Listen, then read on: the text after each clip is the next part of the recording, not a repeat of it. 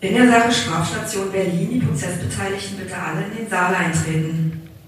Und noch einmal herzlich willkommen zu Strafstation Berlin, dem Podcast für Referendarinnen und Referendare bei der Berliner Staatsanwaltschaft. Diesmal wieder die Tutorial-Folge, bei der es um die Frage Fahrverbot und Entziehung der Fahrerlaubnis geht. Schauen wir uns einfach erstmal die Abgrenzung an und wie mit diesen beiden Rechtsfolgen dann in der Examensklausur umzugehen ist. Die grundsätzliche Überlegung ist natürlich immer, jemand, der Straftaten im Straßenverkehr begeht, soll zumindest für eine gewisse Zeit lang von der Straße sein. Also nicht mehr als Autofahrer zum Beispiel am Straßenverkehr teilnehmen dürfen. Daher hat der Gesetzgeber grundsätzlich die Möglichkeiten einer Verhängung eines Fahrverbots geschaffen nach 44 StGB und die Möglichkeit vorgesehen, eine Fahrerlaubnis zu entziehen nach 69 StGB. Seit einigen Jahren ist der Anwendungsbereich des Paragraph 44, also des Fahrverbots, erweitert worden. Dahinter steht die Überlegung, dass dies auf manche Angeklagte möglicherweise noch nachhaltiger Eindruck macht als die Verhängung einer Geld- oder Bewährungsstrafe. Ein Fahrverbot kommt also nicht mehr nur bei reinen Verkehrsstraftaten in Betracht, sondern grundsätzlich bei allen Straftaten. Bislang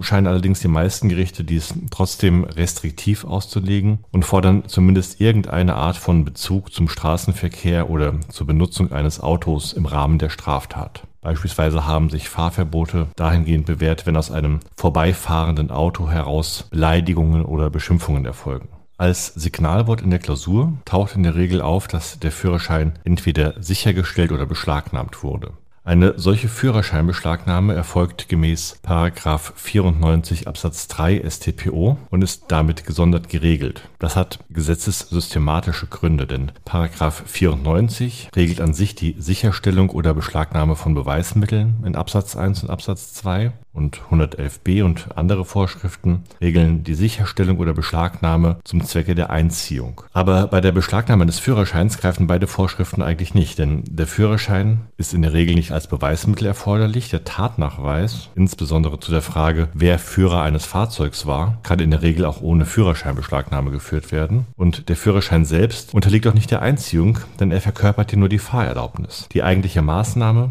ist die Entziehung der Fahrerlaubnis. Deshalb also der Sonderweg des 94 Absatz 3 StPO zur Führerscheinbeschlagnahme. Eine solche Führerscheinbeschlagnahme löst in der Klausur dann verschiedene Aspekte aus. Zum einen natürlich die Notwendigkeit, etwaige Straßenverkehrsdelikte im materiellrechtlichen Gutachten zu prüfen. Zum anderen im prozessualen Gutachten dann die Frage, wie mit dem Führerschein weiter verfahren werden sollte, ob also eine Herausgabe erfolgen kann oder aber die Einziehung der Fahrerlaubnis beantragt werden sollte. Und später in der Anklage müsste sich dann, sollte man zu dem Schluss kommen, dass eine Entziehung der Fahrerlaubnis als Rechtsfolge beantragt werden soll, nicht nur die Paragraphenkette um die Paragraphen 69 und 69a ergänzt werden, sondern auch im konkreten Anklagesatz müsste ein entsprechender Passus stehen. In der Regel die Formulierung, durch diese Tat hat sich der Angeschuldigte als zum Führen von Kraftfahrzeugen ungeeignet erwiesen. Doch der Reihe nach. Der grundsätzliche Unterschied zwischen einem Fahrverbot und der Entziehung der Fahrerlaubnis besteht darin, dass grundsätzlich bei der Verhängung eines Fahrverbots die Fahrerlaubnis bestehen bleibt, aber für die Dauer des Fahrverbotes ruht.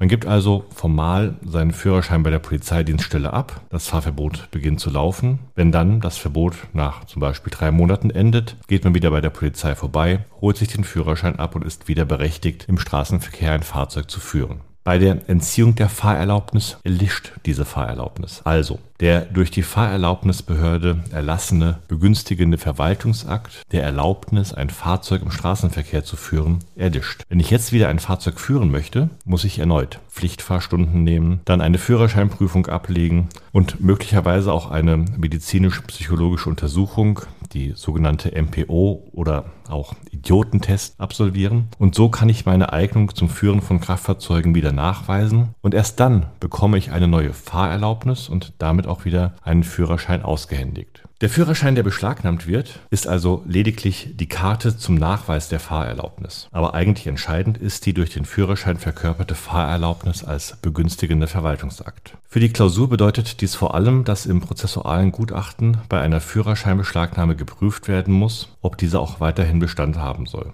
In der Regel wird dann in der Klausur auch ein Antrag des Beschuldigten selbst oder seines Verteidigers auf Herausgabe des Führerscheins vorliegen und dieser Antrag wäre dann als ein Widerspruch gegen die Beschlagnahme zu werten. Üblicherweise ist es so, dass bei einer Beschlagnahme die Möglichkeit besteht, dieser zu widersprechen. Und dann muss nach 98 Absatz 2 eine richterliche Bestätigung der Beschlagnahme erfolgen oder eben auch nicht. Beim Führerschein ist der Weg etwas komplizierter. Im Falle eines Widerspruchs gegen die Beschlagnahme des Führerscheins erfolgt nämlich nicht nur die Bestätigung der Führerscheinbeschlagnahme, sondern man stellt darüber hinausgehend nach 111a StPO einen Antrag auf vorläufige Entziehung der Fahrerlaubnis. Und dieser Antrag und ein entsprechender Beschluss auf vorläufige Entziehung der Fahrerlaubnis gilt dann nach 111a Absatz 3 und 4 StPO zugleich als Bestätigung der Beschlagnahme des Führerscheins. Ein solcher Antrag nach 111a StPO wäre allerdings nur dann begründet und somit erfolgreich, wenn am Ende der Hauptverhandlung tatsächlich auch eine Entziehung der Fahrerlaubnis nach 69 StGB zu erwarten wäre. Man prüft also in der Klausur im prozessualen Gutachten Paragraph 111a StPO als vorläufige prozessuale Maßnahme und Inzident Paragraph 69 StGB als endgültige strafrechtliche Rechtsfolge. Dabei sollte der Blick erstmal dahin gehen, ob eine der in Paragraph 69 genannten Katalogtaten vorliegt. Denn dann wäre ein Beschuldigter als in der Regel ungeeignet zum Führen von Kraftfahrzeugen anzusehen. Allerdings ist auch hier zu berücksichtigen, dass der Katalog des 69 StGB nicht abschließend ist. Es kann also auch bei anderen Delikten der Rückschluss gezogen werden, dass ein Beschuldigter zum Führen von Kraftfahrzeugen ungeeignet ist. In der Klausur wie auch in der Praxis spielt das im Wesentlichen bei Verfahren nach 315b StGB eine Rolle, also beim gefährlichen Eingriff in den Straßenverkehr und hier insbesondere in den Polizeifluchtkonstellationen, in denen ein Beschuldigter das Fahrzeug in Schädigungsabsicht zu einer Waffe pervertiert und damit überhaupt erstmal der Anwendungsbereich des 315b StGB eröffnet ist. Kommt man also zu dem Schluss, dass die Voraussetzungen von 69 StGB gegeben sind, wäre auch ein Antrag nach 111a StPO erfolgreich und im prozessualen Gutachten wäre festzuhalten, dass ein entsprechender Antrag auf Entziehung der Fahrerlaubnis gestellt werden sollte. In die Paragraphenkette in der Anklageschrift kommt dann neben dem Paragraph 69 StGB auch noch der Paragraph 69a StGB, also die Sperre für die Erteilung einer Fahrerlaubnis. Dahinter steht die Überlegung, dass es ja rein theoretisch jedenfalls möglich wäre, wenn einem die Fahrerlaubnis entzogen worden ist, sich sofort eine Fahrschule zu suchen, in einer Art Crashkurs ganz viele Fahrstunden zu machen und wenige Tage nach der Entziehung der Fahrerlaubnis damit wieder eine Fahrprüfung zu machen und einen neuen Führerschein bekommen zu können, beziehungsweise eine neue Fahrerlaubnis erteilt zu bekommen. Der eigentliche und auch eingangs erwähnte Zweck des Ganzen, dass jemand für eine bestimmte Zeit nicht am Straßenverkehr teilnehmen soll, würde damit aber nicht erfüllt.